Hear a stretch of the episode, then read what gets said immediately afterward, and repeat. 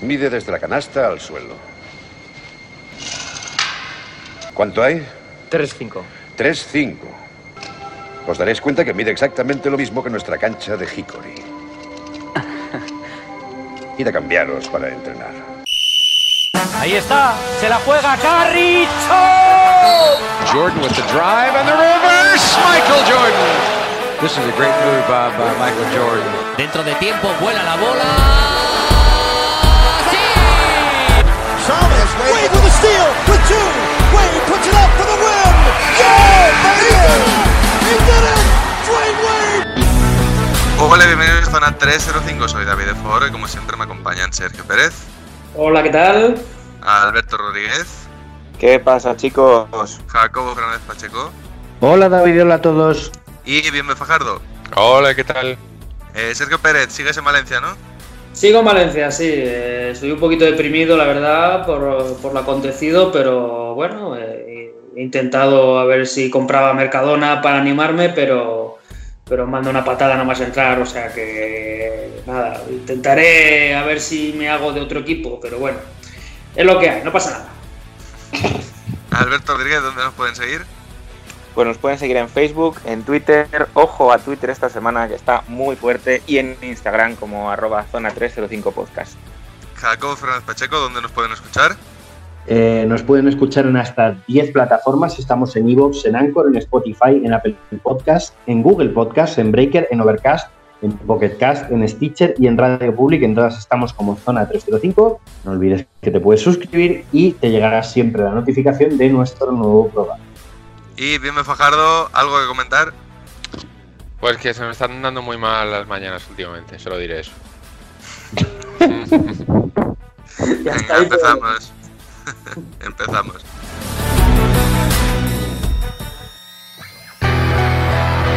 Y empezamos con la actualidad, con la CB. Ya tenemos semifinalistas. Para cuando se emita este programa probablemente ya tendremos finalistas. Con lo cual estamos a tiempo de dar predicciones que llegarán tarde y probablemente mal, visto lo visto. Eh, Jacobo, cuéntanos un poco, ¿qué ha pasado hasta ahora? Cuéntanos claves de las semifinales. Mm, Bueno, ¿qué ha pasado hasta ahora? Pues ha pasado desde el punto de vista de los madridistas la catástrofe. Eso es lo que ha pasado. No, pero eh, ha pasado que hemos tenido una fase de grupos muy, muy intensa y muy movidita en uno de los grupos, quizá algo menos sorpresiva en otro. Eh, pero bueno, yo, he realizado aquí un análisis de, las dos eh, semifinales mm, en orden de según cuándo se van a jugar. Eh, la primera es la de Barcelona-San Pablo Burgos. Estos equipos ya se habían enfrentado una vez antes de que se suspendiese la temporada por el coronavirus, con una victoria para el Barça por 82 a 80, una victoria ajustada. ¿Qué más antecedentes podemos tener que pueden hacer interesante esta, esta semifinal? El Burgos ha ganado al que en teoría era el otro favorito mm, para lo que quedaba de temporada, que era el Real Madrid en la fase de grupos. Y le ha ganado bien al Real Madrid. Además, el Burgos tiene a Víctor Benítez, que es el segundo máximo anotador de esta fase final, que ha anotado 16 con 6 puntos por partido, con un 40,6% en tiro de 3, con un 50% en tiros de 2 y con un 87,5% en tiros libres. Eh, una barbaridad de jugador, está siendo uno de mis favoritos de, lo que va de fase final. Eh, me parece que tiene un carácter muy, muy mm, disfrutón para, para este tipo de competiciones. Bueno, el Barça, si, si buscamos a su máximo anotador, nos tenemos que bajar hasta el puesto 21 de la lista, que es Brandon Davis, con 11,8 puntos. Y un poquito la clave de la serie va a ser el tiro exterior. Eh, al final será una batalla entre la eficiencia que ha tenido Burgos eh, en, en la fase de grupos contra la potencia de fuego que tiene el Barça. Al final el Barça tiene más tiradores, no, no me atrevería a decir mejores, pero sí quizá más tiradores que Burgos. Y un poquito lo, el- el- la batalla de, de la defensa interior, tanto en el rebote, que creo que para Burgos una de las piezas claves para poder mm, combatir contra el Barça, es eh, Jasiel Rivero, el jugador cubano que eh, me ha sorprendido muy gratamente en esta fase de grupos. Me ha parecido un jugador que no da un balón por pedido, un, un jugador con mucho carácter y con una frialdad mm, impropia de, de su aspecto, podríamos decir. Eh, el pelo azul quizá podría llevar a confusión y pensar que es un jugador alocado y demás, ¿no? Un jugador muy serio, un gran competidor. Eh, la presencia de hombres como Lima o, la capacidad de- del recién fichado Aguilar para defender a Brandon Davis y a Tomic. Y un factor desequilibrante va a ser, desde luego, eh, cómo juegue Adam Hanga. Esta semifinal, que creo que es el único jugador al que Burgos no podría contener si jugase a su mejor nivel en esta, en esta semifinal. Pero bueno, opiniones vuestras también importa. ¿Qué, pensáis vosotros de esta, esta semifinal? Bueno, yo creo que es una semifinal muy interesante porque si algo ha demostrado hasta ahora la competición es que no hay partido fácil, ¿no? Eh, sí es cierto que el Barcelona, digamos que probablemente es el equipo que ha tenido un camino más sin sobresaltos hasta el momento. Podríamos considerarlo imbatido si tenemos en cuenta que el último partido contra CB Canarias es poco menos que una pachanga y daba igual un poco el resultado. Pero sí es cierto que probablemente es el equipo que más ha brillado en los momentos de más brillantez, valga la redundancia, pero también ha tenido ciertos apagones que les ha complicado mucho los partidos. Y eso en una semifinal contra un Burgos que llega lanzadísimo no se lo puede permitir. Favorito Barcelona, evidentemente, pero ya vendimos la piel del, del oso burgalés antes de tiempo. Y creo que ahora es el momento de decir, eh, no, no, eh, Burgos se puede meter en la final perfectamente. Es curioso que Jacobo eh, ha dado como claves unos jugadores muy interesantes y no ha nombrado a Mirotic, ¿no? Que puede ser seguramente el jugador más desequilibrante que hay ahora mismo en, en la ACB. Sí, pero es cierto que está un poco tocado, ¿no? Lo hemos visto renqueante en algún partido, habrá que ver en qué estado llega a la semifinal. Sí, es cierto, pero bueno, como bien tú has dicho, pudo descansar en la última jornada, ¿no? Y al final los, que, los del grupo A han tenido un día de descanso más que los del grupo B, como es San Pablo Burgos. Entonces al final son cinco días que ha podido recuperarse, entre comillas, de lo que haya tenido. Y aún así un Mirotis tocado sigue siendo seguramente el mejor jugador que haya en pista. Eh, un poco más que añadir lo que habéis dicho. Obviamente el acierto exterior en Burgos eh, va a ser fundamental. Están teniendo un acierto muy alto durante toda la, fase final. Y, si consigue el Barcelona parar esa línea exterior, tendrá mmm, mucho hecho para ganarlo. Y sí que estamos viendo muy buenos momentos a nivel defensivo del Barcelona. Hombre, yo creo que también es, eh, es el, mo el, momento clave, ¿no? O sea, esa inconsistencia del Barcelona, que aunque haya solventado con facilidad los partidos y demás, eh, llega con un, pico, ¿no? Como hablamos de planificación, que lo mencionó David, de, que al final la planificación es lo que le, yo creo que le ha pasado factura al, Madrid del ASO. Eh, pues igual con Burgos, Burgos llega en un pico muy alto, quedan dos partidos. Eh, sinceramente, ahora mismo no, no, creo que el Barcelona, fijaos, eh, en mi opinión, sea favorito. Viene mucho más lanzado el Burgos. El Barcelona viene de, de, un partido muy relajado y de todavía no haber encontrado el ritmo adecuado, en mi opinión. Con lo cual, bueno, veremos, veremos, ¿no? Eh, y también, pues, tener varias opiniones distintas, ya que algunos os vais a lanzar como favoritos del Barça, pues yo me voy con el Burgos para no volverle a dejar por ahí tirado. Yo me quedo con Alberto precisamente porque eh, cuando hicimos el repaso de la fase final hablamos de que había la posibilidad de que hubiera muchas cenicientas o varias cenicientas en un torneo así. Pero desde luego creo que ninguno esperábamos que fuera a ser el Burgos. Entonces, creo que para callarnos la boca, sobre todo y para demostrar que han llegado ahí por algo, eh, es posible que den un muy buen partido, sobre todo por las ganas que tienen de demostrar que están ahí por algo. Que no ha sido una suerte extraña de un torneo extraño en sí. Entonces, bueno, tengo muchas ganas de ver el partido, la verdad, y creo que el Barcelona, aunque lo haya hecho quitando ese último partido, como bien ha dicho David, que fue un poco pachanga, ha tenido muchas fortalezas, eh, pero creo que les ha venido muy bien analizar todos sus partidos para ver cómo atacar todas las debilidades que puedan sacar. Y estoy con Jacobo en que uno de los jugadores más importantes, quitando a Mirotic, es Hanga. O sea, como Hanga no tenga un partido muy, muy importante, o sea, muy bueno, más que importante, les va a hacer mucho daño al, al Barcelona. Entonces creo que Burgos puede atacar por ahí. Y de la otra semifinal, Jacobo, que nos tienes que contar? Bueno, eh, primer dato que a mí me ha llamado la atención en cuanto a lo que estadísticas se refiere, entre ambos equipos tienen a 8 de los 10 jugadores con mejor más menos de lo que va de fase final. El Valencia tiene a Valde, que es el primero, a Mike Toby, que es el segundo, a Jordan Lloyd, que es el cuarto, y a Van Rossum, que es el octavo. Mientras que el Vasconia tiene a Luca Vildoza, a Aquile Polonara y a Ilimane Diop, que es el noveno. Eh, me parece que vamos a estar ante un duelo de, de, grandísima altura, de muchísima intensidad en ambos lados de la cancha para los dos equipos. Eh, Valencia obviamente tiene el mejor reboteador de la fase final, que es McToby, que coge 10 con 8 rebotes por partido, mientras que el mejor reboteador de Basconia es Sengelia, que coge 6 con 3. Por cierto, apunte, en mi opinión, mal torneo para Tornique Sengelia en lo que a determinadas estadísticas se refiere, un 8% en tiros de 3 para Sengelia y un 58% en tiros libres para el que se supone que tiene que ser el líder y jugador franquicia de su equipo.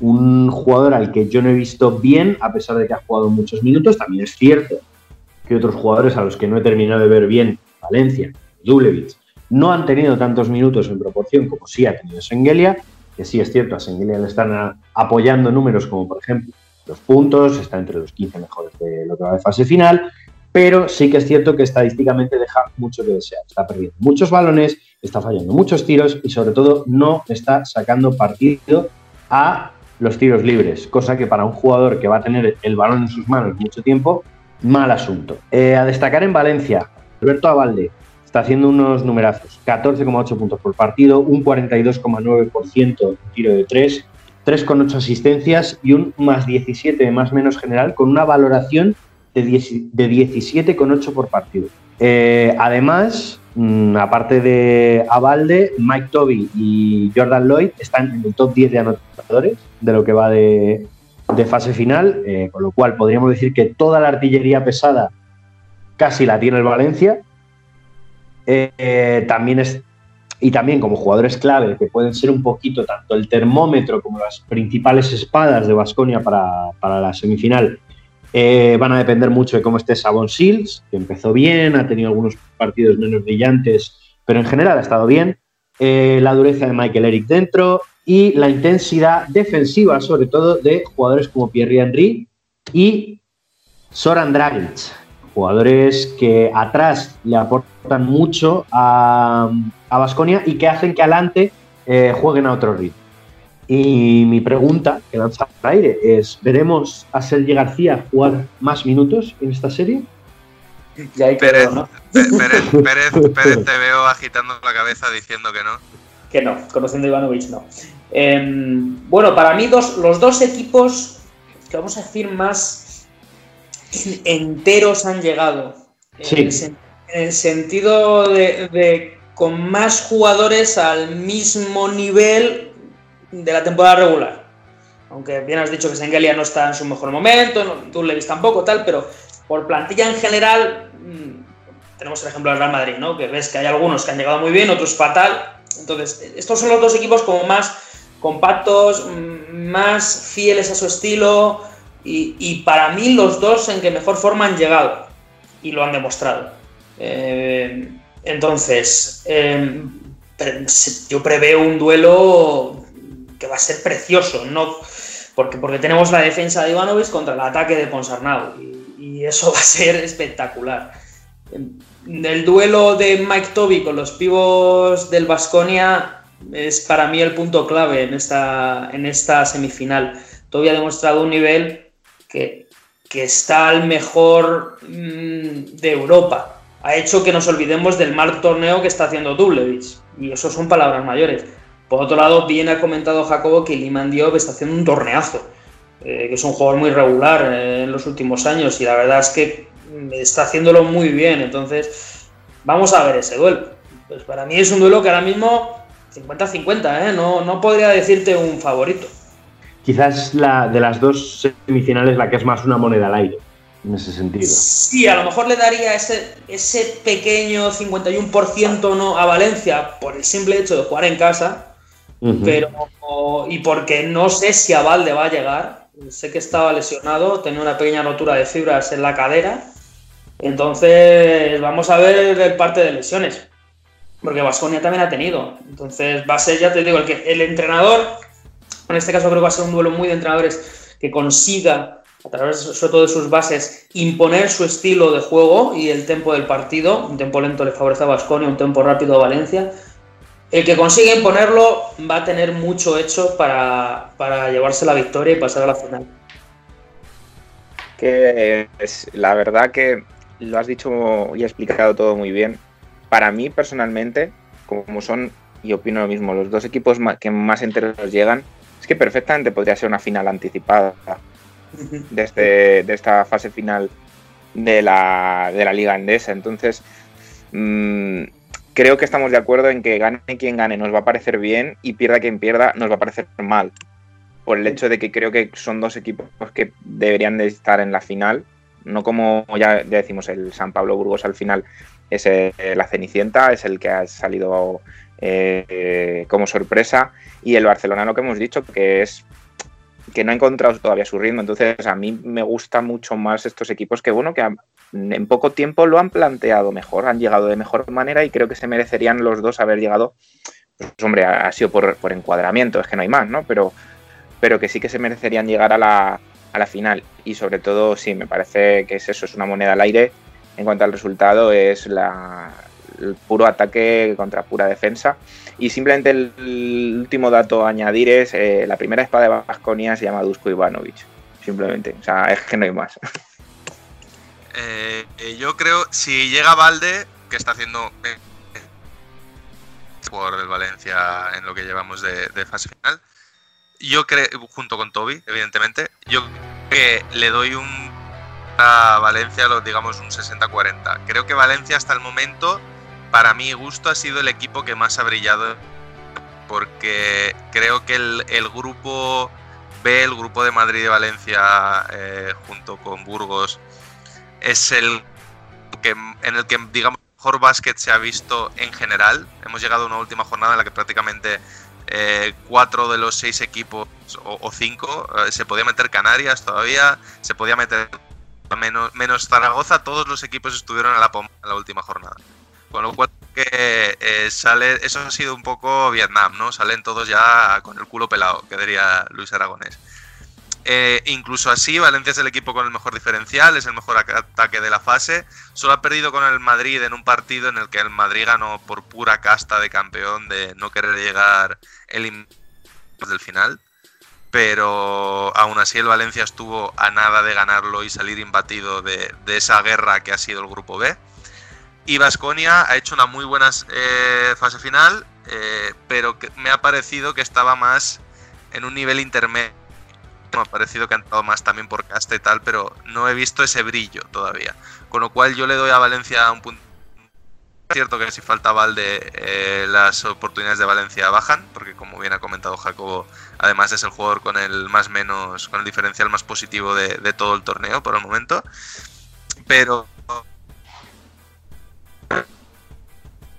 Valencia y Vasconia probablemente sean los dos equipos que, mejor les ha venido esta fase final.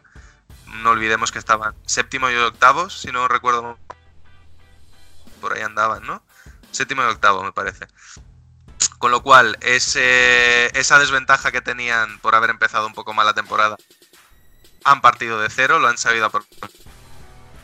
No lo llamaría final anticipada porque sigue estando el Barcelona por otro lado y bueno, el Burgos que siempre puede dar la sorpresa, pero sí, sin duda es la semifinal que más ganas tengo de ver.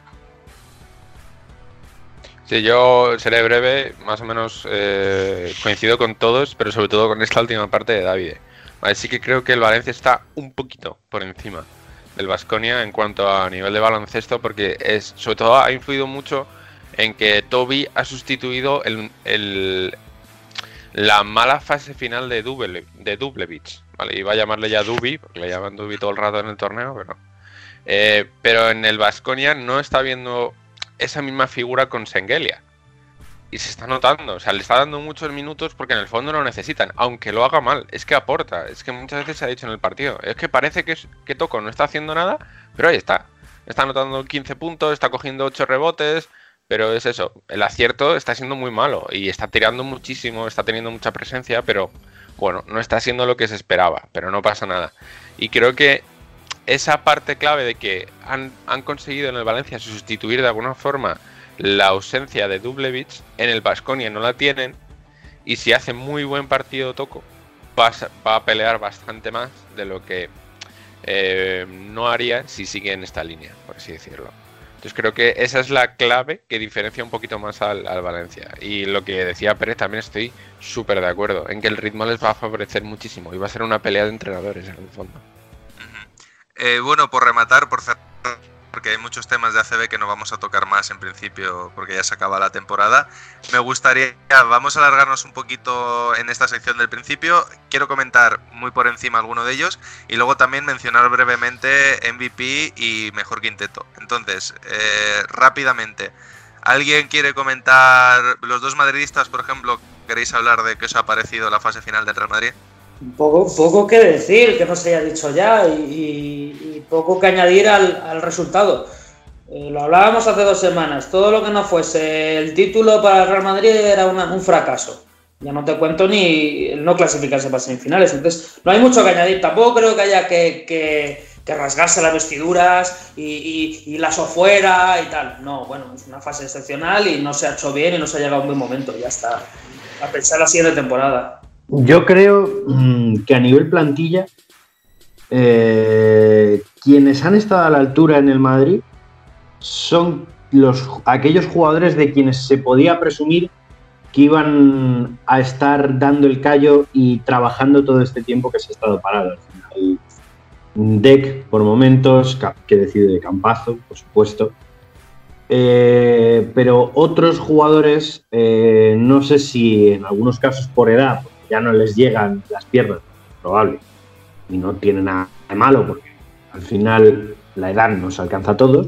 Sí, bueno, además es lo que los veteranos eh, necesitan en la competición constante, ¿no? En cuanto paran siempre como que les cuesta arrancar otra vez y, se ha notado. Eso es.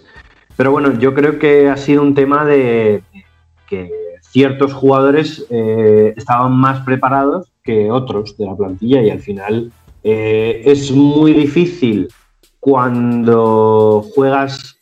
Esto es una máxima que impuso Rafa Nadal. Es muy difícil cuando alguien que es peor que tú juega bien y tú juegas mal ganar. Y igual, es muy difícil, por muy bueno que sea un equipo, si no todos están bien, es más difícil ganar que si están todos bien. Entonces, mm, cuando no está todo el mundo al 100%, mm, no, no sirve de nada que un jugador como Campazo meta 28 puntos de 325.000 mm, asistencias y tal. Al final, un jugador no puede meter a nadie en, esta fase de grupos que ha tenido pues tanta, tanta dinamita. Bueno, ya hemos comentado la sorpresa positiva de San, de San Pablo Burgos. Eh, bien ve, Alberto, ¿tenéis alguna otra sorpresa? Pues yo me... equipo que os haya gustado especialmente? Yo me quedaría con el Unicaja. A mí el Unicaja me ha gustado mucho durante todo el torneo, sobre todo lo completo que era el equipo, desde mi punto de vista. Ha tenido errores, pero normal. Una fase final así, ¿quién no? Al final no ha podido colarse, pero me parecía un equipo cojonudo. Y es más, eh, luego cuando hablemos del quinteto, hay uno de los jugadores que va a estar en él, que es Axel Putel, que me ha parecido un jugador súper importante para el equipo, un anotador impresionante un tirador cojonudo, el francés.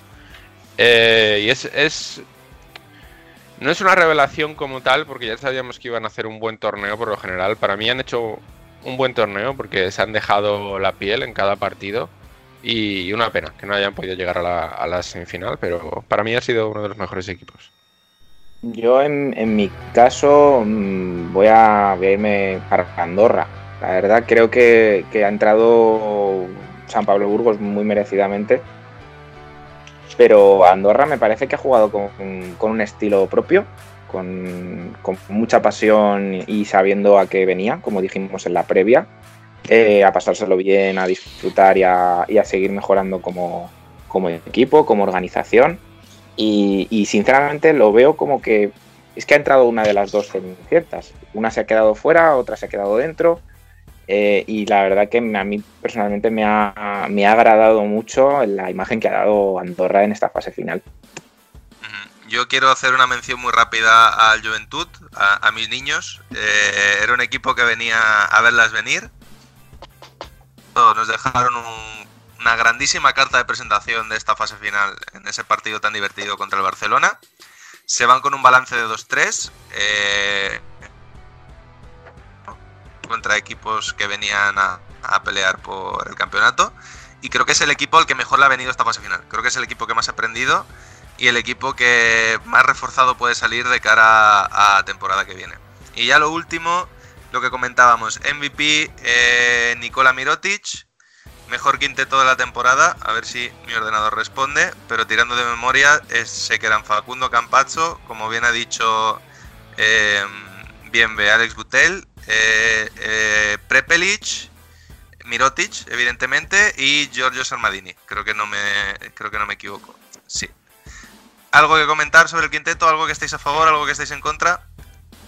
Yo sí quiero comentar una cosa, pero no es tanto del quinteto, sino un último apunte de lo que ha sido esta fase final.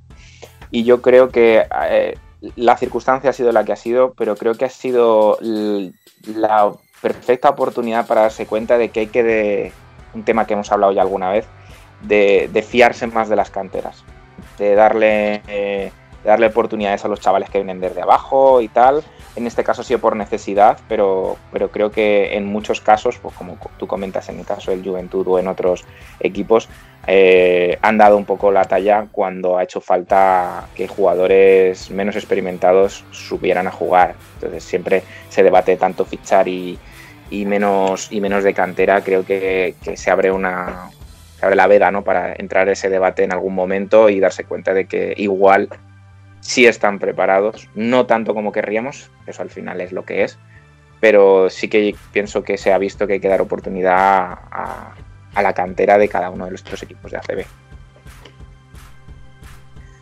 Lo que has preguntado del quinteto, muy cortito, creo que ha sido la elección del mejor quinteto de la temporada más fácil de la historia. Sinceramente, porque Campazo ha sido desde el primer momento el mejor base de la temporada, Butel y Perpelis han sido los mejores aleros desde el principio de temporada. Mirotis ha sido el mejor jugador desde el principio de temporada y Sermadí el mejor pívot por delante de Tavares de toda la temporada. O sea, no hay ni un pero que añadir al quinteto de, de la ACB. Y además yo personalmente creo que ya no solo que sea el mejor quinteto, sino el hecho de no hay dos jugadores de un mismo equipo, no hay entonces creo que está muy repartido. No, no, había, no había otra opción. La única cosa que tenía que dar era con Tavares, pero es que Sermadini estaba luchando por el MVP con, con Miroti. Es que no hay, yo creo que es que no hay debate. No, no, no. Yo creo que Sermadini ha hecho una temporada brutal. Eh, y a mí siempre, siempre he celebrado cuando Sermadini ha hecho, ha hecho buenas temporadas porque considero que el, el, denostado equipo griego que decidió librarse de él no, estaba, no sabía muy bien lo que hacía.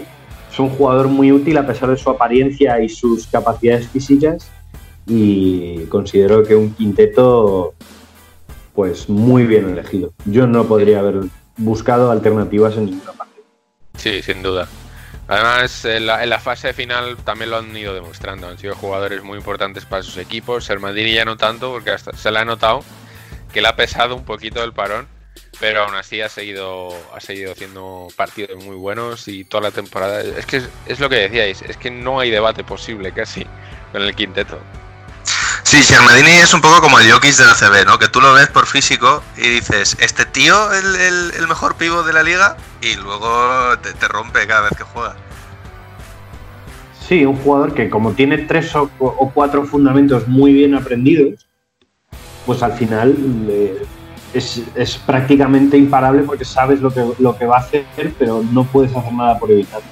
Nada, nada, un quinteto muy, muy, muy bueno. Que ya lo quisiera para sí cualquier equipo de la CB, tener ese, quinteto entero.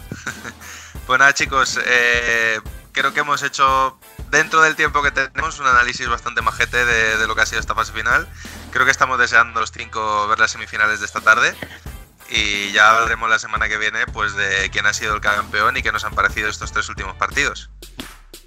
Y pues muchas gracias Jacobo por traernos Nada. este tema. Un Y placer. nos vamos con la primera pista del jugador misterioso.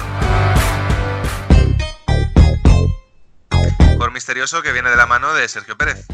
Sí, y, y hoy la cosa va de comidas, ¿eh? Aviso. Madre mía, qué mal El suena. seguidor es avisador, ¿no? Entonces, la primera pista es que eh, este jugador nació con una freijoada bajo el brazo. Repito, nació con una freijoada bajo el brazo. Ojo, eh.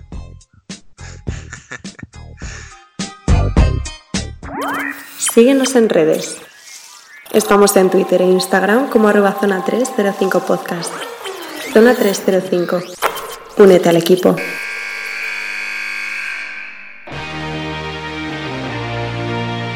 Pues nos vamos con Alberto ahora. Eh, Alberto, tu siempre divertida sección de Future Now, ¿no?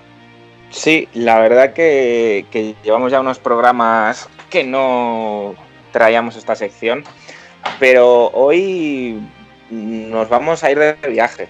Nos vamos a ir de viaje porque hoy es Future Now Nueva York. Qué casualidad, ¿no? Qué inesperado. Ba- barriendo, barriendo para casa, ¿no? Eh, pero bueno, os, os reservo alguna que otra sorpresa durante la sección, porque he tratado de innovar un poquito en ella, que nos va a venir muy bien, ¿vale? Entonces, bueno, nuestro primer jugador a analizar hoy en Future Now y debatir un poco qué va a ser de su carrera. Recordemos que siempre son jugadores jóvenes, que ver qué proyección van a tener, que no suelen llevar más de 2, 3, 4 años en la liga y que aún tienen un cierto eh, ciertas posibilidades de, proye- de proyección, ¿no? Bueno, pues hoy ya sabéis que a mí me encanta leer los nombres. Tenemos a Rowan Alexander RJ Barrett Jr., ¿vale? Ya hemos dicho que nos venimos para Nueva York.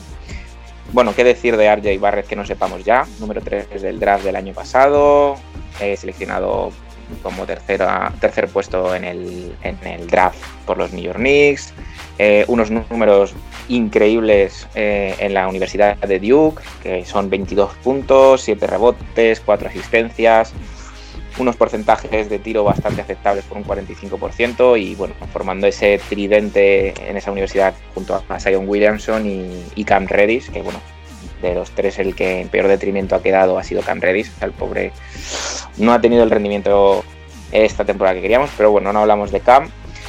Eh, deciros también que bueno, que esta temporada pues ha, ha empezado eh, con una media, en mi opinión, de minutos por, por debajo de lo que debería tener un jugador de, de su nivel a nivel de, oye, me han seleccionado al nivel 3, de, o sea, me han puesto en el pick 3 del, del draft, eh, voy a un equipo que está en el fango, porque para que lo diga yo, pero ya lo sabemos todos, eh, y, y creo que es un jugador que deberían de haber desarrollado mejor, ah, y bueno, a pesar de eso, pues no le ha ido mal, 14,3 puntos, 2,6 asistencias, 5 rebotes por partido. Sí que ha habido ese problema de que no han tenido claro durante la temporada si utilizarle de 2, si utilizarle de 1, si eh, o incluso de 3, que por altura podría llegar a cubrir esa posición, ¿no? Pero, pero no, le han, no le han tenido muy claro. Sí que querían darle espacio para progresar, pero no lo han tenido muy claro. No sé si la han llevado muy bien en su primera temporada. Y como último dato, yo creo que como a cualquier rookie de la NBA, pues le ha afectado ese rookie wall que llega cuando llevas mm, muchos partidos y no estás acostumbrado a ello en periodos cortos de tiempo, porque en la Universidad de Duke eh, juega al final 38 partidos. Y estamos hablando que para cuando la NBA se corta ya lleva otros 15 o 20 partidos extra. Entonces, bueno, con esta introducción, que ya sabéis que funciona así la sección, ¿qué podemos esperar del futuro de RJ Barrett? Yo creo que has, usado una expresión varias veces hablando de, su estancia en los Knicks, que es no lo tenían muy claro. Es que el no lo tenían muy claro podría ser el lema del equipo de los Knicks. Entonces creo que el, principal problema con este jugador es dónde ha ido a recalar. Yo lo siento mucho porque sé que Alberto eres de los Knicks, pero ¿cuán- ¿cuántos eh, picks en el draft llegan los Knicks funcionando mal?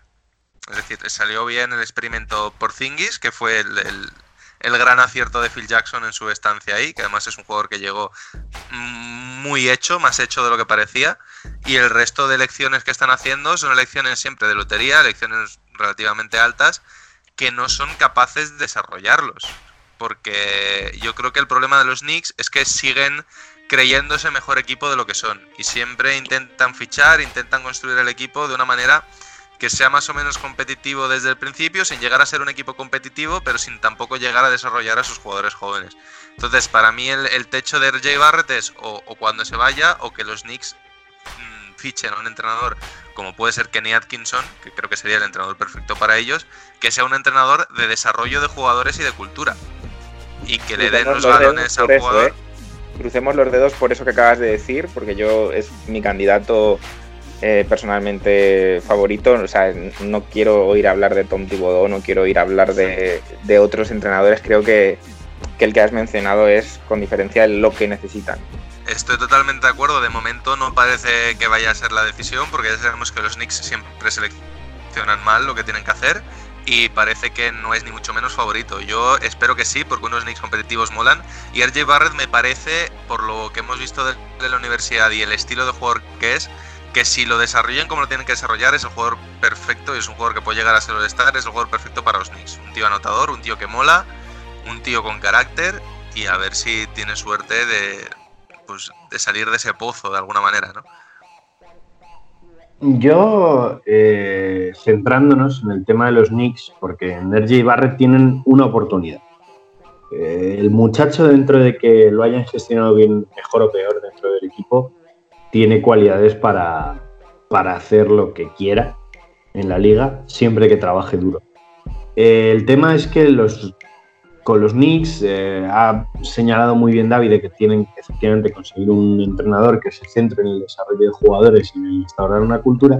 Pero el problema de instaurar una cultura es que la franquicia al final, y esto lo sabemos todos, y más ahora que hemos visto de Last Dance, son mucho más que los entrenadores y los jugadores.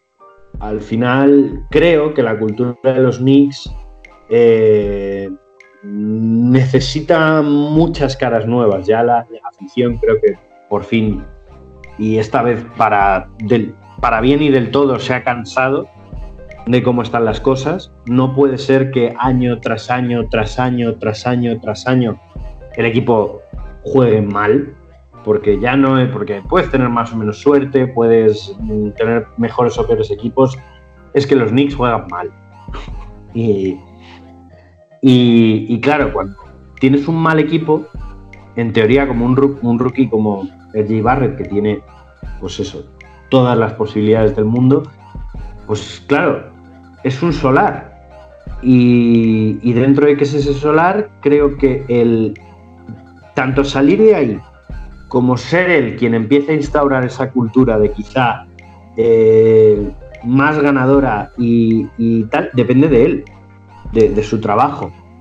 Quiero decir, en el momento en el que él decida dar ese paso de madurez, porque a veces creo que es más un paso de madurez que el hecho de que te den una oportunidad de coger el equipo y decir, mm, por, porque ahí es donde se va a ver el tipo de jugador que es y si, está, y si está destinado a ser una superestrella, que él diga, por mis narices, vamos a ganar más de 30 mm, partidos este año.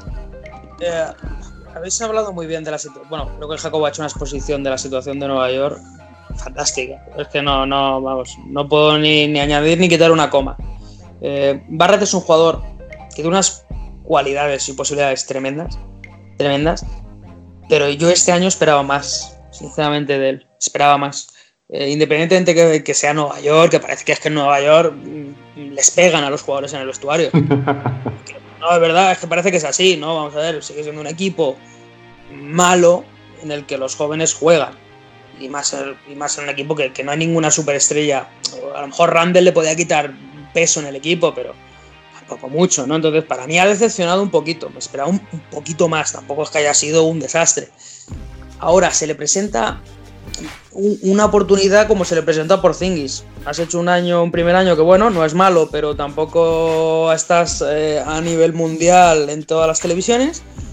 Eh, es el momento de progresar y llegar a ser lo que ha sido por Zingis. Luego los Knicks hagan lo que hagan con él y tal, eso ya lo veremos, pero como jugador, si mejoran la defensa y sobre todo se establece en una posición, porque ahora mismo yo no sé si es uno, si es dos, si es tres o si es 14. Entonces, una vez que sepa en qué posición juega, a partir de ahí a crecer y, tiene que aprovechar la oportunidad que se le brinda el próximo año y el siguiente. Hmm. Estoy con Pérez en que no se sabe muy bien dónde juega, básicamente porque en los Knicks es todo un, puto caos, sinceramente. Es más, tienen a, cuatro jugadores de este perfil, de que son jóvenes, tienen proyección y, no termina de funcionar, como por ejemplo son Nilikina, Elfrid Payton y Dennis Smith Jr. Son tres jugadores con los que comparte posición y que ya demostraron que, bueno, que, sabían jugar, pero que se han estancado muchísimo. Entonces, eh, creo que la opción de Barrett es básicamente lo que habéis mencionado todos un poquito, que es dar un paso adelante. Que sí que lo hemos visto hacer en otros jugadores como Luka Doncic y Porzingis, la casualidad que venían ya de Europa más preparados y se está notando mucho en los jugadores estadounidenses que o hacen un primer año muy bueno o es que la curva de, aprendizaje y sobre todo de rendimiento va hacia abajo luego más que hacia arriba. Eh, por ejemplo, Trey Young ha sido uno de los que ha llegado liderando el equipo. Y el equipo era un solar. Me diréis que Atlanta era, es mejor que Nueva York. Es igual. Son igual de paquetes. Y la organización es igual. Por eso, entonces, eh, se nota un poco ahí el ADN ¿no? del jugador. Es un, creo que Barrett tiene más que el ADN del líder de, segunda espada, muy importante. ¿Qué pasa los Knicks? Porque no hay líder, no hay, no hay nada que vaya bien ahora mismo. Entonces, bueno, puede que para la temporada que viene ya se mentalice de que él tiene que ser la, la voz cantante del equipo y tiene que empezar a mandar. Ha hecho unos números muy ligeros para lo que es él, para lo que anotaba la universidad. Así que es cierto que está ese muro de lo que es pasar la liga profesional, pero aún así es lo que decía, hay jugadores que han venido a la universidad y han seguido demostrando que son muy buenos y han liderado un equipo siendo jóvenes. Entonces creo que este chaval tiene muchas opciones para, para ser un muy buen jugador, pero no en Nueva York. Lo siento. Bueno recogemos un poco también para ya pasar al siguiente jugador em, de lo que ha dicho Jacobo, que yo quería comentar que eh, no creo que haya tanta distancia, aunque así lo haya parecido entre, entre el pick 2, que es ya Morant, y, y RJ Barrett. Creo que lo que ha sucedido es una serie de circunstancias de directivas, de entrenadores, de tener claro el proyecto, de posicionar bien al jugador, de sacarle todo el partido. O sea, ya Morant es muy bueno, igual que lo es Sion, pero es que este chico eh, igual optaba a ser número uno y no lo ha sido, pues bueno, pues porque los otros dos han gustado más, pero creo que no es tanta la diferencia. La diferencia, por ejemplo, es con el compañero que he mencionado previamente, que es Cam Redis. Ahí sí que hay diferencia respecto a, lo que yo diría el top 3 de este draft del año pasado. Y espero eso, espero sinceramente que encuentren la posición y el, el camino para que RJ Barrett eh, progrese. Pero bueno, no, no, como os he dicho, hoy es Future Now Nueva York, no nos vamos a mover eh, esta ciudad tan fantástica. Pero vamos a meter el primer girito en esta, en esta sección y, vamos a hablar de Sabrina Ionescu. ¿Vale? Primer Now mixto, ciudad de Nueva York. Pero bueno, ¿qué más os puedo decir? O sea, si es que a Sabrina también ya la conocemos, ya hemos hablado de ella, eh, una jugadora que, está llamada a marcar una época, ha, cumplido todo el periplo universitario eh, con la Universidad de Oregón, Recordamos aquel momento clave del año pasado en el que no consigue el título de NCAA femenina y dice tengo que volver porque me queda algo por hacer, algo que hoy en día no lo hace cualquiera porque se quiere dar el salto a la WNBA en este caso, eh, cosa que yo creo que le, honra mucho como jugadora y como persona, porque al final es, una muestra de tener unos valores que, son muy diferentes, ¿no? Y bueno, eh, ya sabemos que ha sido este año pick 1 eh, del draft de la, WNBA, obviamente pues por las, New York Liberties. Eh, a lo largo de su periplo universitario tiene unos promedios de 18 puntos, 7,7 asistencias, 7,3 rebotes y 1,5 robos. concretamente, su último año no ha sido el más anotador, pero sí que ha sido fantástico y más completo.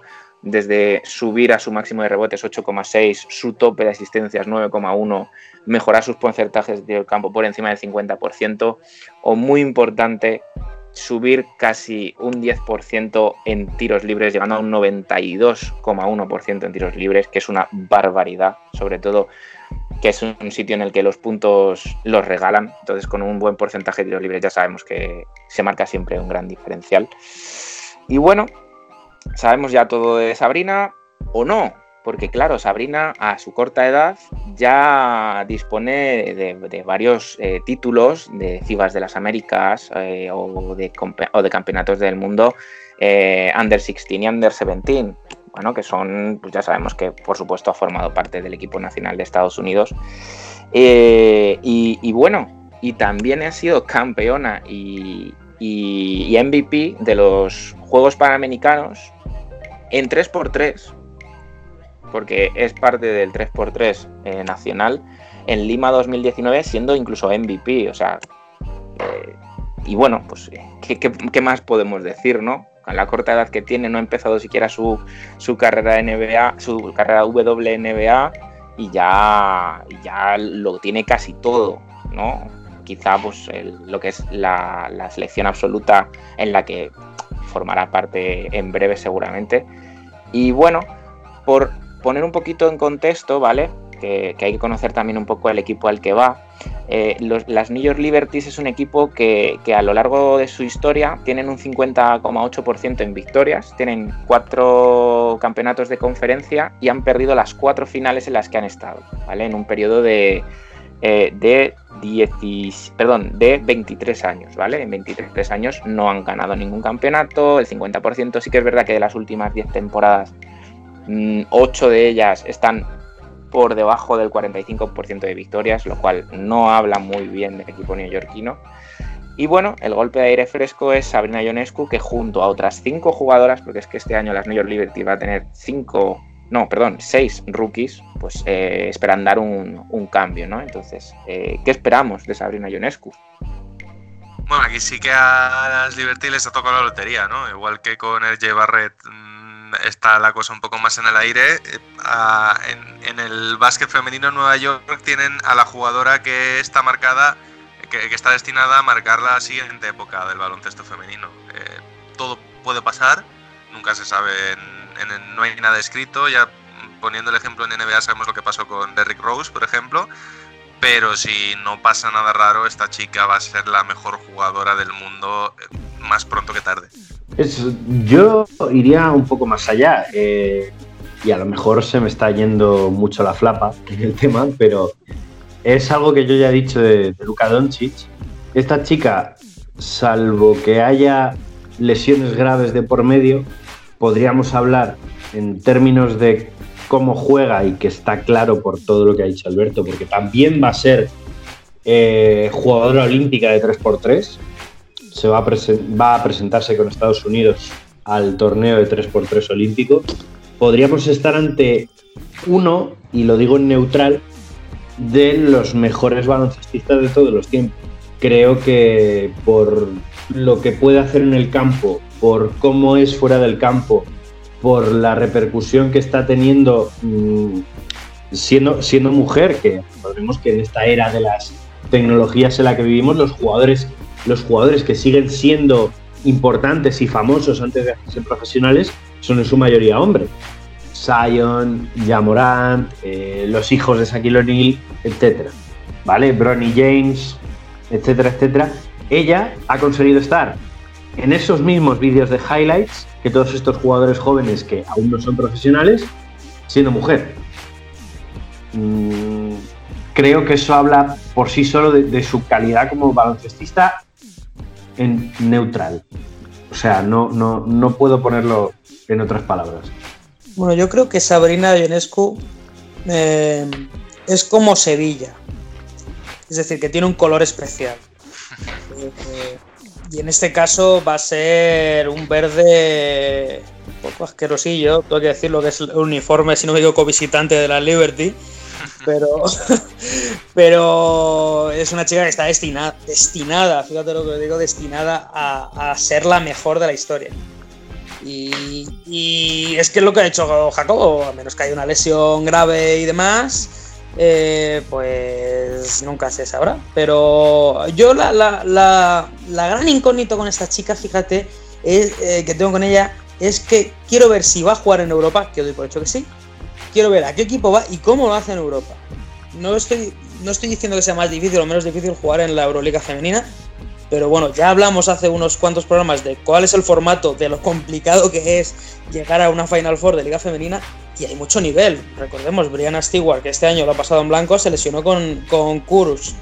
Entonces, quiero ver esa etapa ¿no? de Sabrina, porque en WNBA sé que lo va a hacer que no veas, pero quiero ver en Europa cómo se, se cuaja con una Silvia Domínguez de turno. Sobre todo porque es una jugadora que tiene mucho el balón en sus manos y en Europa eso no te lo permiten tanto, ¿no? Eso es, hay mucha más presión todo el campo, es un juego diferente en ese sentido, mucho más táctico, que tiene esa capacidad táctica, pero tengo curiosidad a ver cómo lo hace, lo hará bien, seguro, pero bueno, quiero ver qué papel desempeña. Sí, estoy, de acuerdo con todos. Es una chica que creo que va a marcar un antes y un después, sobre todo porque ya, ya hemos visto eh, cómo ha sido la primera jugadora, tanto masculina como femenina, en la historia de la NCAA en superar, creo que fueron los 2.000 puntos, 1.000 rebotes y 1.000 asistencias. O sea, eso ya ah, define un poco ese ADN de, jugadora líder o ganadora de, del que antes decíamos que, por ejemplo, eh, eh, Barrett no tiene, ¿no? Entonces, eh, creo que todos, todos aquí tenemos claro que lo va a hacer muy bien, no bien, que lo va a hacer muy bien, acaso que tengamos alguna desgracia de lesión o, algo por el estilo. Su paso por la NCA, bueno, no por la NCA, por la Liga Femenina Americana va a ser bueno. Se va a convertir en líder muy rápido, seguramente.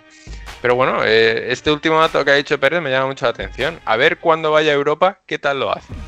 Y, y lo dejo aquí para, para que sigamos todos.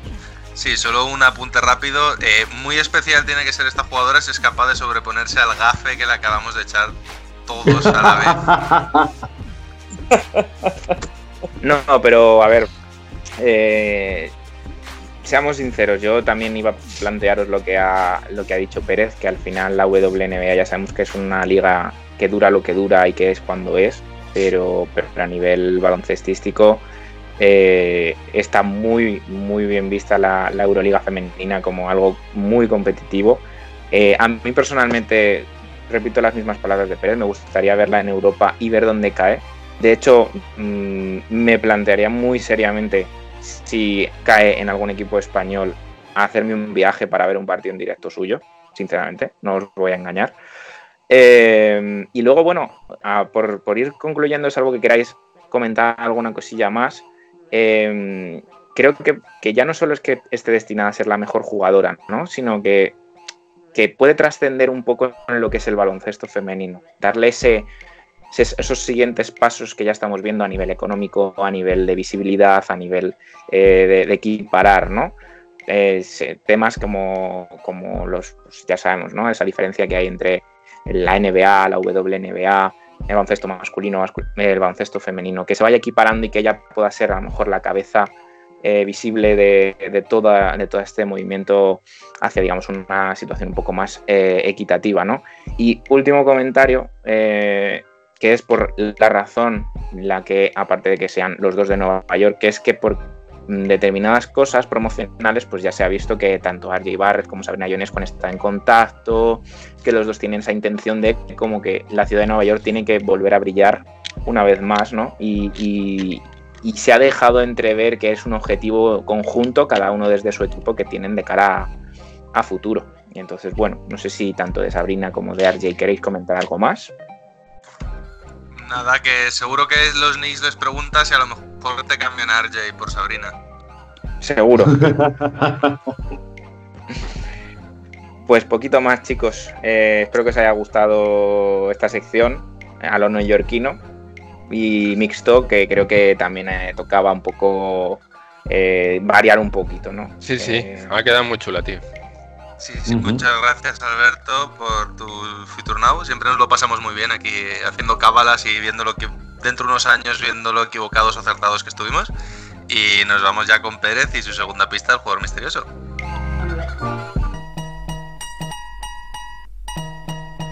Eso es, y, y recordamos que va de comida, entonces la segunda pista es así: eh, sardinas, zarangollos, cocido, cepelinay y morcilla, entre otros. Escorcianitis, es escorcianitis. No, repito la pista: sardinas, zarangollos, cocido, cepelinay y morcilla, entre otros. Pero principalmente esos. Vale. Síguenos en redes. Estamos en Twitter e Instagram como arroba zona 305 podcast. Zona 305. Únete al equipo.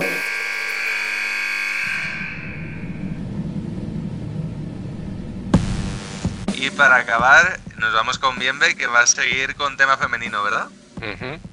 Y no, no sé vosotros, pero con las últimas pistas me ha entrado como, como un poquito de hambre, ¿no? Pero vamos, bueno, vamos a continuar, vamos a hablar un- de la liga andesa eh, femenina, ¿vale? Sobre todo la temporada que viene, cómo nos hemos quedado, eh, qué se prevé para la nueva temporada, bueno, y, y hablar un poquito de cómo acabó, ¿no? Premios, jugadoras destacadas. Así que bueno, vamos a comenzar. Y si todo va bien, básicamente la, temporada empezaría en cuatro meses, si todo sigue un poco bajo control. Eh, la mayor novedad es que no habría ningún descenso por, por la situación que hemos tenido. No ha habido fase final como en la, en la vertiente masculina, pero sí que habría dos ascensos desde la segunda división, ¿vale? Que serían el Movistar Estudiantes, que en este vertiente sí que ascienden. Eh, al contrario Ha que... sido, ha sido el gran ganador de la pandemia. El Sí, sí, en- ambas- desciende y femenina asciende. O sea, ¿esto qué es? O sea, bravo por el Estudiantes este año porque... El año que viene habrá, habrá guerra nuclear para que no les Yo, yo insisto, yo insisto, yo les cambiaré el nombre al Estudiantes Greyjoy. Lo que está muerto no puede morir. Me encantaría. Bueno, y el, el segundo equipo que va a subir es el Snatch Femeni de Santa Tria, ¿vale? De momento, lo dicho, debería empezar en octubre, no se ha definido una fecha concreta para empezar porque está el tema de la, de la Supercopa, ¿no? La, la intención es eh, hacer un posible cambio de formato, ¿vale? Ya que es el primer torneo oficial del curso, ¿vale? Se supone que debería ser el campeón de la liga contra el campeón de la copa, pero como técnicamente no hay campeón de la liga, sería el primer clasificado contra lo que el campeón de la copa, ¿vale? Si coinciden, pues lo típico, participaría el subcampeón de la copa y la organización siempre corre a cargo del equipo campeón de la liga. ¿Que renuncia? El otro finalista. ¿Y si este también renuncia? Pues la federación elige un, un equipo random. El que Estudiantes. me parecería genial. Y bueno, eh, para la temporada que tenemos ahora se va a estudiar eh, un nuevo sistema de competición que sería sometido a votación, como está haciendo por lo general para todo lo relacionado con, el baloncesto este año. Eh, uno de los temas más importantes y más de actualidad que se está moviendo ahora son los fichajes, ¿vale? Está habiendo muchísimo movimiento para la temporada que viene. Así que no vamos a entrar en mucho detalle. Os recomiendo que hay una página web dedicada en, gigantes, ¿vale? Que está muy bien porque te pone eh, por cada equipo quién se queda, quién llega, quién se va y eh, detalles de cada equipo, ¿vale? Está muy bien mencionado todo. Y a destacar, yo diría que este año, pues, por ejemplo, el fichaje de Laura Gil por el Valencia Basket o la retirada temporal que tenemos de Marta Sergay, ¿vale? Dejando el Spar Girona. Creo que son do- dos de los movimientos que más han destacado eh, al final de esta temporada. Y bueno, eh, os recomiendo que miréis el enlace para, para saber un poquito más cómo se ha movido todo el mercado. Porque ya digo, si me pusiera a mencionar a todos los movimientos, me tiro aquí media hora hablando, porque ha habido muchos. Así que bueno, vamos a mencionar ahora cómo acabó la, temporada anterior y, qué premios se han dado, ¿no? Porque me ha parecido así lo más interesante. La clasificación, pues en unos hipotéticos playoffs, por así decirlo, eh, los ocho primeros equipos sería el Perfumerías Avenida con 19 victorias y 3 derrotas. Muy cerquita el Spar City Leaf de Girona con 18-4. El Lointec de Guernica con 17-5. El Valencia Basket, que también está ahí con 14-8. Muy igualadas estas cuatro primeras posiciones. eh, y luego ya va el RPK Araski con 12-10. Zadileseu con 11-11, el Durán Maquinaria Ensino con 11-11 también y el Ciudadela Laguna con 11-11. Ya mucho más igualada esta diferencia. Los premios, vale, pues el quinteto inicial, vale, por así decirlo, ha sido para la base Silvia Domínguez de Perfumerías Avenida. Eh, Keral Casas fue la mejor escolta del, del Valencia Basket. El alero de Julie Bo- eh, Wodka, bueno, no sé cómo pronunciar muy bien, eh, de, del Lointec Guernica, a la pivot de Tanaya Atkinson, del Ciudad de la Laguna Tenerife, y luego la MVP de- del torneo, que también es la mejor pivot, que es Tinara Moore, del Sedis Basket. Lo que más me ha gustado, una jugadora de cada equipo muy completas todas, muy dinámicas y la verdad es que un muy buen quinteto de la temporada. Y sobre todo me ha llamado mucho la atención de que han hecho una MVP de temporada y luego una MVP nacional, que también da la casualidad de que están entre el quinteto inicial, que es Keral Casas, la escolta del Valencia Basket. La entrenadora se la ha llevado finalmente Madeleine Urieta, la entrenadora del RPK Araski, que había mucho debate entre si tenía que ser ella o sus homónimos en, los demás equipos, pero por la temporada que han tenido, cómo han, cómo han acabado al final, pues bueno, muy bien, una quinta posición muy merecida para esta, para esta entrenadora. Y la mejor progresión, Raquel eh, Carrera, precisamente cedida en el equipo de Madeleine, en el, en el RPK Araski, que ahora es jugadora del Valencia, y a ver qué tal lo hace para el año que viene. Bueno, y esta es, esta es un poco toda la información, ¿vale? Porque al fin y al cabo, eh, entre resultados, cómo ha ido la temporada pasada, habría que dedicar una sección entera, pero sobre todo quería preguntaros eh, cuál ha sido un poco, ha sido vuestra opinión de cómo acabó la temporada, si fue también buena decisión eh, no hacer fase final y, y, comentar eso un poquito, ¿no? ¿Qué os parece la decisión de, de cambiar el formato, de que no haya habido fase final? Y que se haya pues decidido todo en, acabar tal y como ha sido y no seguir con una fase final hipotética.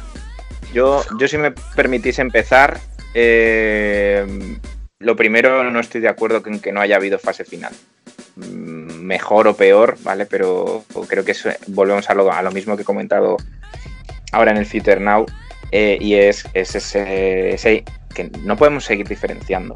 No podemos seguir diferenciando. Otra cosa es que, por, que por recursos o tal, pues a lo mejor no puedas reunir a 12 equipos, o no sé, hace, elabora otro tipo de fase final, pero también para, para, para femenino. Además, es un buen momento para darle visibilidad. Eh, durante toda la cuarentena hemos estado diciendo eh, queremos baloncesto, queremos baloncesto, ojo, y es que si no hay nada, pues eso es un buen momento para, que el, femenino brille también en ese sentido. Y luego, pues respecto al nuevo formato, el nuevo formato es una serie de circunstancias pues relacionadas otra vez con lo mismo, de si hay o no los recursos suficientes para que haya un calendario más extenso, eh, de que se organice de otra manera, de que entre todo de la manera que tiene que entrar. En ese sentido, eh, permíteme, Alberto, que te diga, estoy de acuerdo en que digamos que obviando todos los factores externos, centrándonos solo en lo que es el baloncesto, a mí tampoco me parece bien que eh, la liga femenina no tenga una conclusión y la liga masculina sí. Ahora bien, dicho esto, tenemos que tener en cuenta el, el, factor más determinante que es el factor económico. Cuando hablamos de Liga CB, hablamos de una liga que mueve bastante más dinero, en la que hay unos intereses económicos detrás que tienen que ver con los mismos jugadores que querrán cobrar la nómina por jugar estos partidos que no sé hasta qué punto tiene tirón en, el, en la liga femenina. Es decir, en la liga femenina hay mucha gente que cobra un salario muy normalito y que a lo mejor el mismo sindicato de jugadoras o la misma asociación de jugadoras no está tan dispuesta a jugarse la salud retomando el campeonato para tener una campeona o terminar ganando el torneo con el dinero que ellas cobran. Entonces yo creo que ya no es solo el simple hecho de el por qué el masculino sí y el femenino no, sino que incluso es posible que las mismas jugadoras no tengan esa misma gana de terminar la temporada bajo, bajo las condiciones bajo las que la terminarían, ¿no? Entonces también hay que tener en cuenta la voluntad de las jugadoras. Pero el problema ahí ha sido, David, que yo te lo digo con, vamos, habría que profundizar un poco más, ¿no? Pero pero ha habido varios desacuerdos, varios malestar entre jugadoras vía redes sociales, no sé si lo habéis visto, de, de recordados que nosotras también jugamos, etcétera, etcétera. Ha habido un movimiento, no sé de, qué magnitud, yo lo he visto. No sé si habrá sido a lo mejor cosa de, un grupo concreto de jugadoras o en general, ¿no? Con hashtags también jugamos o cosas así. Yo creo que es una cuestión de, actitud y enfoque. Eh, el problema es que mm, como hemos visto por el despliegue que se ha hecho para la fase final de la Liga Endesa, y ha señalado muy bien David, hay mucho interés económico. Hay muchos patrocinadores que habían puesto muchísimo dinero en la Liga Endesa. Eso es lo que ha llevado básicamente a que la Liga Endesa se reanude y que se haya hecho estos malabares increíbles para que cada pabellón, cada nuevo partido tuviese la publicidad que tenía que tener en cada momento, en cada valla, en cada mm, proyección de la grada, eh, etcétera, etcétera. Mm, ¿Qué es lo que creo? Que desde un punto de vista de cómo se concibe los patrocinios de Liga Femenina con los de, en este caso, Liga Andesa, Liga Masculina, y es quizá que a lo mejor esos patrocinadores consideran que eso que, le, que han hecho por los equipos femeninos es, bueno, un favor, un detalle, ¿no? Y, como no les repercute tanto, no han tenido ese interés porque quizás sus marcas se vieran en, en Liga Femenina. Yo mm, siempre he defendido que estas diferencias no, son, no nacen más que de una cuestión de voluntad. Porque al final mm, considero que organizar lo que se ha organizado para la liga masculina, si costase todo el dinero que alguna gente quiere hacer creer que cuesta, no se habría organizado. Mm, No se habría organizado, porque al final mm, nadie va a organizar esto perdiendo dinero. Y, y creo que a escala en Liga Femenina podría haberse hecho, mm, como se ha hecho toda la vida, más barato. Bueno, falto yo un poco por intervenir, ¿no? Eh, eh, es que no quiero darle más bola al debate porque es que estaríamos eh, 15 minutos con este tema de si sí Liga Femenina al final, fase final o no. Bueno, eh, hay puntos a favor, puntos en contra. De verdad, no, no creo que pueda aportar mucho más de lo que habéis dicho y, y bueno, me reservo un poco mi opinión. Sobre la temporada que viene, enhorabuena a Zaragoza, lo primero, por, por haberse metido a tener equipo en Liga Femenina, de verdad. Eh, le viene bien, yo creo, al baloncesto femenino que un equipo como Zaragoza, con su historia, se meta de lleno, eh, no solo en la liga, sino con encima con un fichaje como es Laura Nichols, que es una institución en España. Y me alegro mucho del retorno de, y de la base de jugadoras españolas del máximo nivel en, en nuestra liga. Con sobre todo el fichaje, por ejemplo, de Cristina Oviña, movimientos como los de Laura Gil que ha comentado Bienve.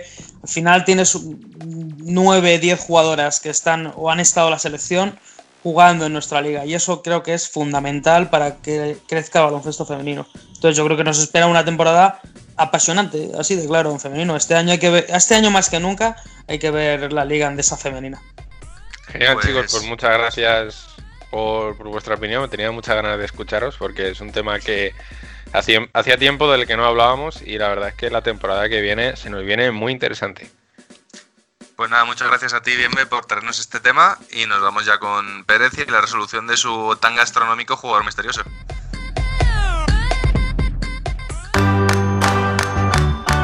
Bueno, y, y continuamos con la última pista, ¿no? que, se- que ya os aviso que sigue siendo gastronómica. ¿eh? Ah, Esto es un buffet de jugador eh, misterioso, básicamente. Y es que básicamente en la última semana pues se ha aficionado mucho a la paella. Pues eh, Vale. si tuviese que apostar por gallego, Alberto. No, no, no, no, no, no. Es, que del Pérez- Burgos. Es del es que Burgos. Pé- Pérez ha estado diciendo platos de distintos países que deben ser los países en los que ha jugado este jugador, Eso siendo es. el primero el país de su nacimiento. Eh, la primera pista, correcto. La Vale. primera Y el último, y el último ha sido la morcilla, Jacobo. Es del Y el último ha sido la morcilla. Entonces yo ya sé de quién hablamos. ¿De quién? Yo creo que estamos hablando. Claro, hay dos posibilidades. Pero yo creo que estamos hablando de César Augusto Lim. Bueno, es tu opinión. ¿Alguno cree otra cosa? A ver, la primera pista habías dicho. Que nació con una freijoada bajo el brazo. eh, pues puede ser que sea César Augusto Lima, sí. Yo, yo sí, sinceramente, no, no estoy muy al tanto de los nombres de. Yo solo digo que, que es de San Pablo Burgos. Simplemente. Bueno, Al- Alberto, Al- Alberto, Alberto es el base que pierde pocos balones y le pasa el balón al bueno para que meta la Eh, eh, Puedo decir que la otra opción es Víctor Benítez, ¿no? Podría ser, pero, pero bueno, no quiero alargarlo más. Estás en lo cierto, Jacobo. Es, César- es Augusto César Lima, el jugador.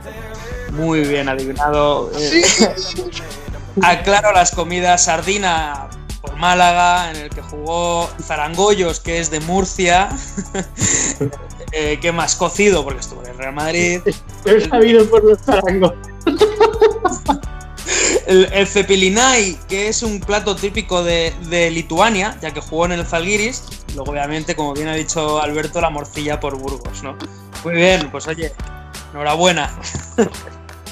Muchas gracias, Pérez, por este jugador misterioso tan original. Y nos vamos ya para rematar el programa con lo mejor y lo peor de la semana.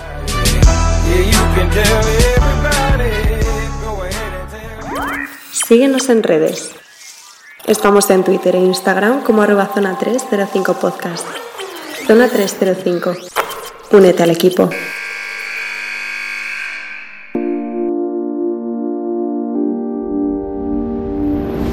El top y el flop. ¿Quién quiere empezar hoy, chicos? Bien, me te veo muy desanimado, con lo cual dejo que empieces tú. Vale. Precisamente digo, a ver si me dejan esta semana empezar. Pues mira, con el top, eh, me voy con el regalo que me hizo, que me hizo Sergio, que es el libro de- del Chapo, una, una biografía autorizada por él, escrita por el periodista Fabián García, que está genial, súper divertida. Vemos cómo es el perfil de, de mi jugador favorito. Y es que estaba loco, el cabrón. Estaba loquísimo. Y es súper divertido leer cómo... El primer libro que bien se lee, nada más se lo regalan.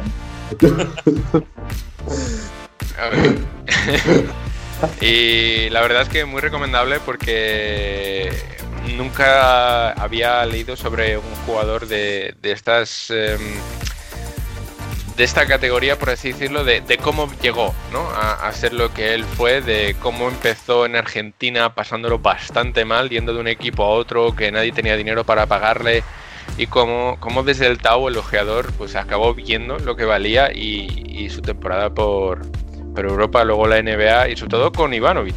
Hay un mogollón de historias con Ivanovic que son muy chulas. El tío era un, bueno, sigue siendo un general eh, en sus equipos y en cada entrenamiento tenía roces con él, pero luego se querían a más no poder.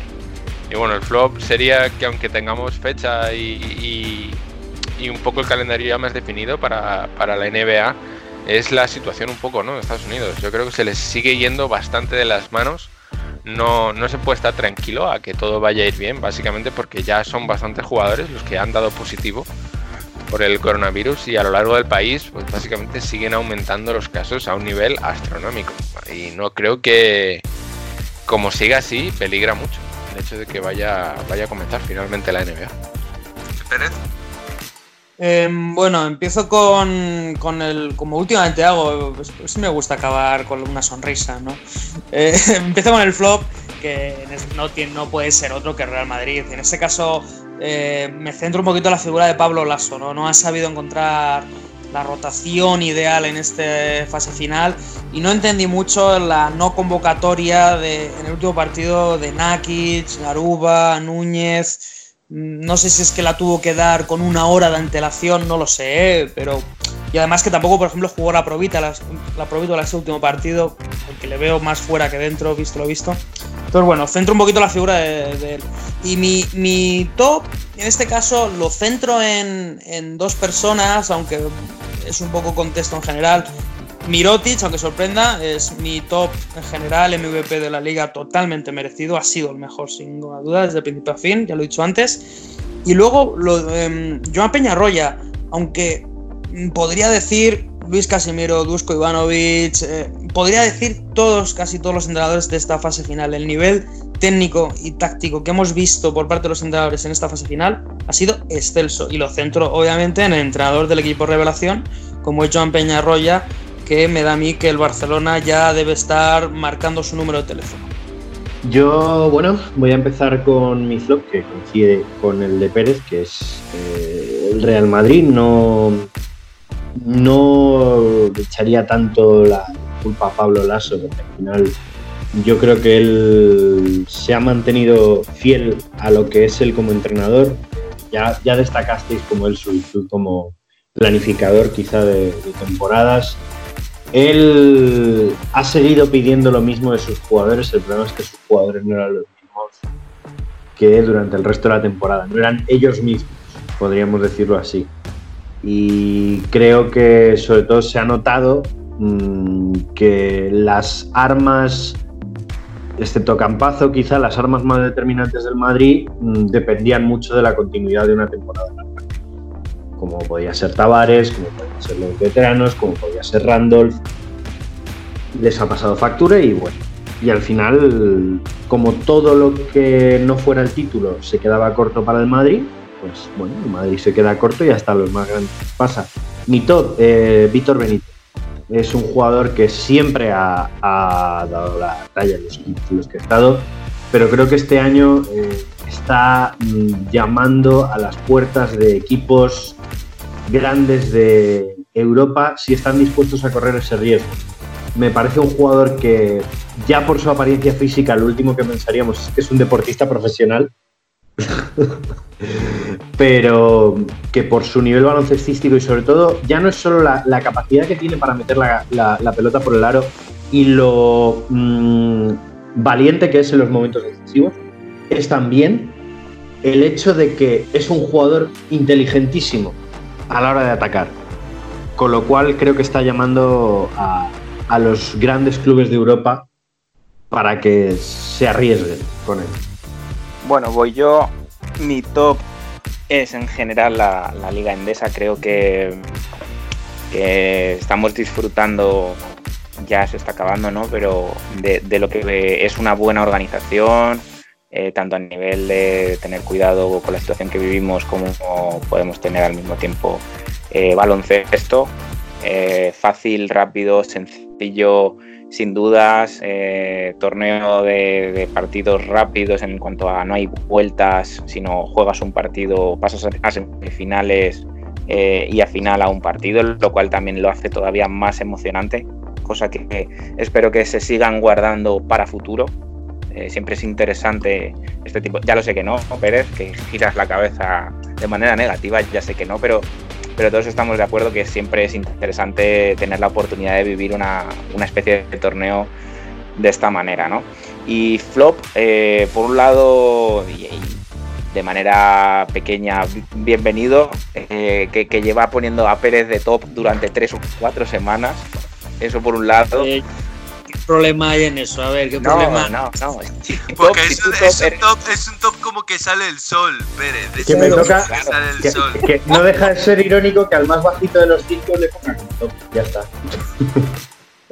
Y bueno, no, y luego el, el- el flop real para mí esta semana es, eh, una vez más, eh, este se lo voy a dedicar a la Federación Española, por, por, bueno, a los, a, los, eh, a los entrenadores que hemos cursado este último curso superior, eh, concretamente en la Comunidad de Madrid, creo que nos han dejado tirados.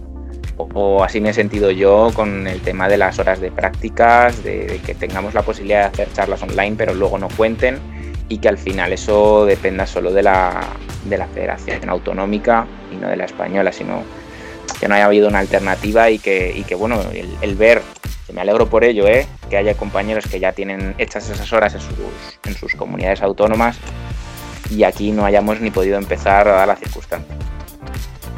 Bueno, para rematar, eh, mi top sin duda San Pablo Burgos.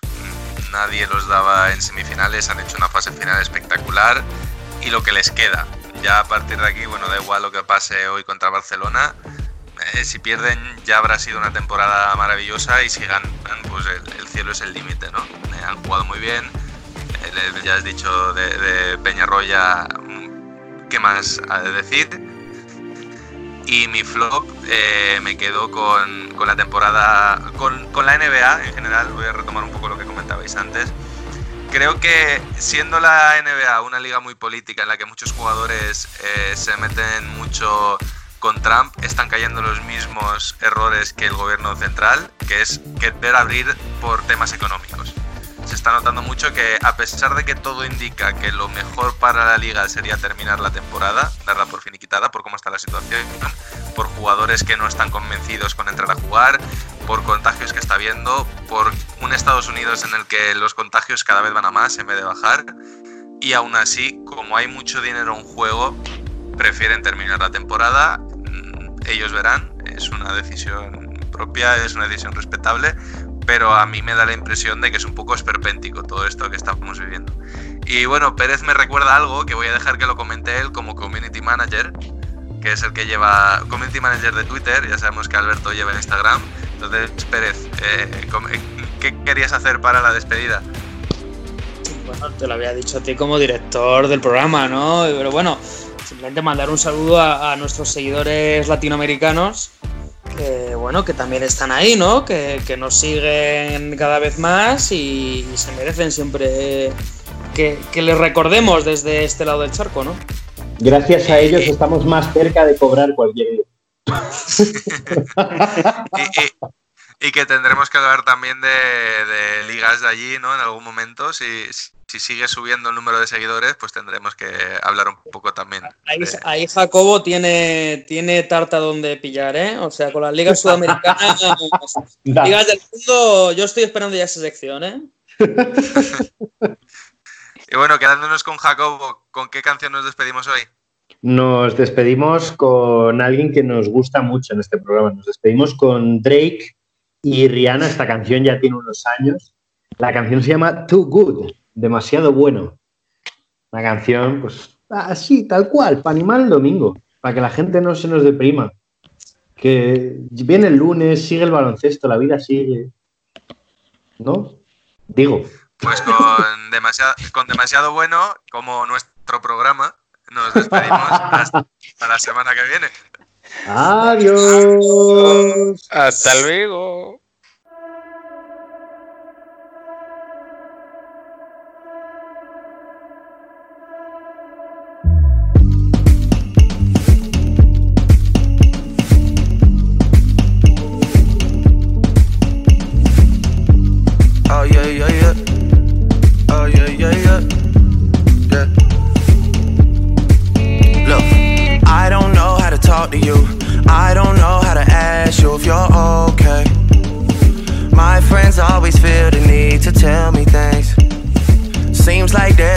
Happier than us these days. Yeah. These days, I don't know how to talk to you. I don't know how to be there when you need me. It feels like the only time you'll see me is when you turn your head to the side and look at me differently. Yeah. And last night, I think I lost my patience. Last night, I got high as the expectations. Last night, I came to a realization, and I hope you can take it. I hope you can take it all. I'm too good to you. I'm way too good to you. You take my love for granted. I just don't understand it. No, I'm too good to you. I'm way too good to you. You take my love for granted. I just don't understand it. I don't know how to talk to you. I just know you.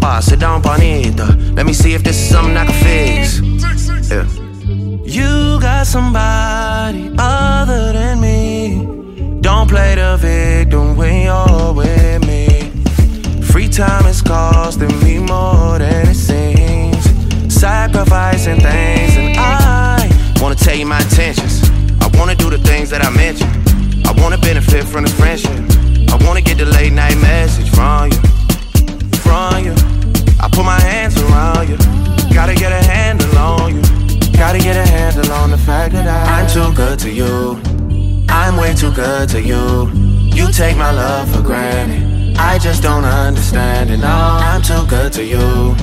I'm way too good to you. You take my love for granted. I just don't understand it.